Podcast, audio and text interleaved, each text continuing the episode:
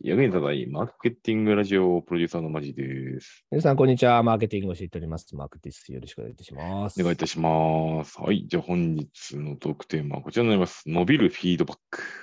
伸びるフィードバッうク。んフうんうん。ィードバック。やってますよ、フィードバック。部下に対して。やってます。うん伸びてるわかんない。いこ これマークやこれはでも、いまあつも、そんなねいつも思う、いつも思マークさん悩んでるもんね、マネジメントはね。う。なんか、もうほんまにもう十何年ぐらいまで地面ってやってるけど、うん。最終的に伸びたかどうかって、後で答え合わせしたときに、あ、すごく伸びてるなっていう、なんか、思う子もたくさんいるけどね。うん。同じようなフィードバックしてても、なんか伸びない。あ、伸び悩んだなっていう人。うんだから自分の中で伸びるって別にさ、1日2日で伸びるじゃん。うやっん。うん。ぱ1年とかさ、5年ぐらいのスパンの中でちゃんと伸びていってるかっていうことが結構大事なのかなと思うから、そなうんでかすね悩みます ね。まあでも、二つあるかなと思ってて、一つがうんもうポジティブフィードバックと、もう一つがネガティブフィードバッまクあ、よくで、言いますね。はいで、おそらくの伸びてるなって感じるのはポジティブフィードバックだと僕思っているんですようん。ね。で、ネガティブフィードバックで伸びてるなって思わないんですよ。ああ、やっとできたかっていうような、なんか、なはいはいんかまあそこに立って初めて着地点としては普通みたいになるかうんうんら、ああ、こいつ伸びたなってならない。なので、あの僕はもうネガティブフィードバックやめましたね。ああ、なるほどね。うん、もうやらない。勝手に自分で、そこの、自分で改善点見つけて自分で直しといてみたいな。じゃないと、あなんか成果にも結びつかないと思っていて、うん。結局、ポジティブフィードバックでその、その人の得意が伸びて、で、いくとその得意ってところは、その競合優位性が強いので、うん。そういった意味ではすごくフィードバックとしてはしやすくて、かつ誰もこう損しないんで、なるほどね。基本もうポジティブフィードバックだけですね、やってるのは。なんかね、うちの役員がなんか言ってたことがあって、同じことでうん、うちの役員は、ある期待値以上じゃないなら、そこの期待値に達してないっていうことをちゃんと言うって言ってた。うん、ネガティブフィードバックやね。で、別になんかその、そこに到達する過程みたいなところで伸びてるっていうことに対しては、ポジティブにフィードバックしていくけど、うん。でめ目指してるレベルをちゃんと提示して、そこじゃないなら、そこじゃないと。うん、もっとひ、もっといけるっていうのをなんか励ますって言ってた。うん、なんかそれってしない新と卒で、それってなんかあの2つのパターンがああると思ってて、言い方が変かもしれないけど、やっぱりその自力自自力でそこにまで到達しようと、自力で高い目標を掲げている子たちは、こんなフィードバックしなくていいと思う、逆にク言うと。うん。あ、よくできたね。ででももっとなんかあいけるから頑張ろうねみたいな、なんか、ちょっとこううん軽い感じでいいと思うんだけど、うん。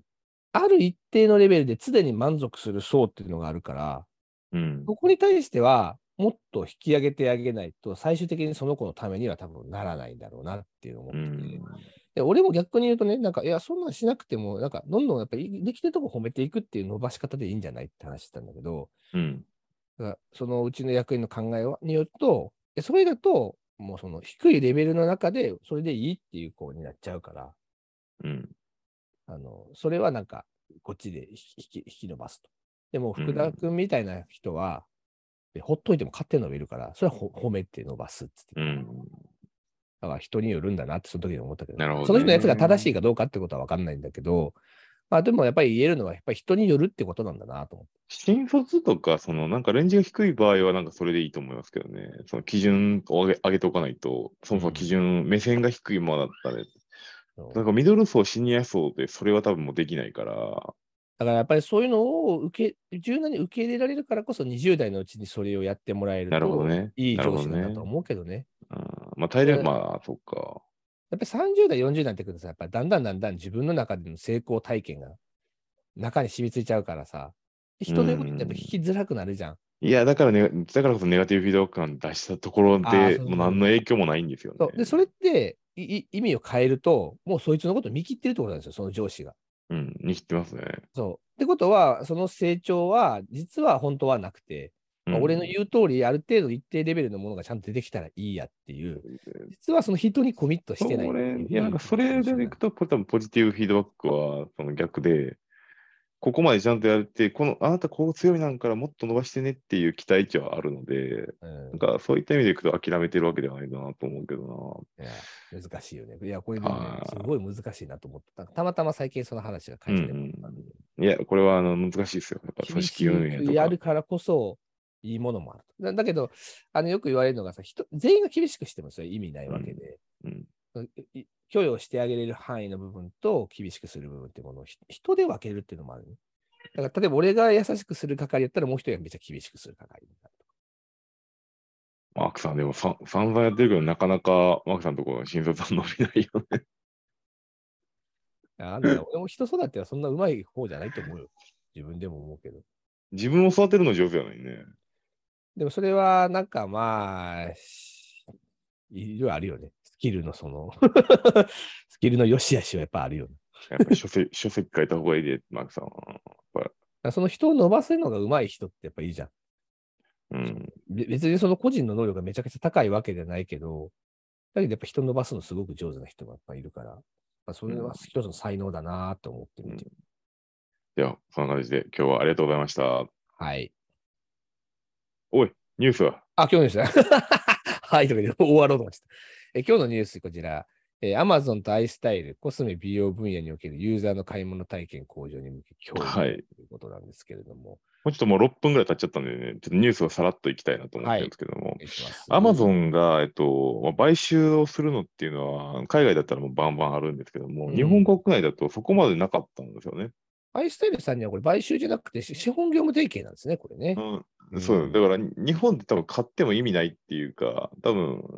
プレイヤーが多すぎるんで難しいんだろうなとは思ってるんですけども、その中でも出してきたのがアイスタイルかなっていうところが、なんかすごくあうのんやらしさを感じてですね、うん、アイスタイルのメインユーザーってもう30代超えてるんですよ。出資額がでも140億円らしいね、これね。あーでも結構な量だと思いますよ。うんアイスタイルに対していくと。で、まあ、EC 伸びてるからアイスタイルがいいっていうのですけど、えっと、アイスタイル、アットコスメを使ってる層が明らかに年齢上がってきてるんで、うんでそこに対して Amazon がどうアプローチするかというと、化粧品の売買だけじゃなくて、まあ、Amazon 経済圏に取り込んでいくって時に、やうんっぱり Amazon プライムだったりとか、なんかそういうところにもなんかこう、体験を価値として求めていく時には、このうん30代、40代のおばさん層を狙っていくっていうのは、すげええぐいなと思ってて、はいはいはいはい唯一取れきれてないところだと思うんですよ。楽天に行ってるんで、みんな。うん確かにね。これで、でも、アマ米国アマゾンがアイスタイルのヒット株主になりましたということで、36.97%の出資比率。そうそう。うんだから影響力めっちゃでかいんですよね、アそうマでゾすねンアマゾンが言ったら、アマゾンペイ入るし、アマゾンリンク入るし、はいといはういこはいはといはいで、あとコスメ内にかなりこう、送客力として、えー出てメディアの一つとして出てくるんだけども、あと店舗もやってるし、うんなんか企画も結構いっぱいやってるので、アプトコフメ自体との相性はめちゃくちゃいいなと思いつつ、そこから見て見えてくるあの楽天の苦境みたいなのが想像できるんですよね。うんまあ、まずは、なんか最初の取り組みとしては、アマゾンにおいて、アットコスメのストアをオープンするっていうふうに言ってますね。うん。アマアマゾンってでも今、どんどんさ、ストアの公式サイトをどんどんオープンするの結構今推進してるじゃないはいはいはい。そういうのが一つなのかもしれないですね、これね。そんなそそこまでちっちゃく見ますいや、でも口コミとかももうめちゃくちゃ膨大にもあるから、そういうところの強化なのかもしれないと思う。いろいろ。あ、あそういうものじゃないののアマゾンの口コミの評価がもうちょっと影響力薄れてきてるからこそ、そうアッそうそうそうトコスメの、俺の中ではアットコスメの方が口コミなんかひどい気がするけど ね。業業者がばっこしてるというか。もういろいろ、どうなんやろうね。これ何をするんだろうな、これは。いや、僕はここのアイスタイルの利用者のおばちゃんたちを大量に Amazon に抱え込むんだとは思うんですけど、これ、アットコスメ側も結構もう危機感じて、じゃあ次がないですかアットコねスメ。からこれ働きかけてるんじゃないかっていう気もしなくもないけいけるうん ?Amazon にど、難しいかな。ストロングスタイルすぎひんでも今回、物産も絡んでるんだよね、これ。三井物産も。ああ、じゃあやったのかな。三井物産が3%ぐらいの比率ななるほどね。の。うんただの化粧品口コミサイトやったものが Amazon さんに売却する、売却ってまあ、アマゾ業提ン携。と、あとだから海外の流通とかも含めてとかじゃない、なるほどね。うん、そっか、米そ国のその中に、その中にアマゾンの中に入ってること自体はさ、うんプラスになるわけだし、アマゾンもちろんそれは押してくるじゃん、筆頭株主になるから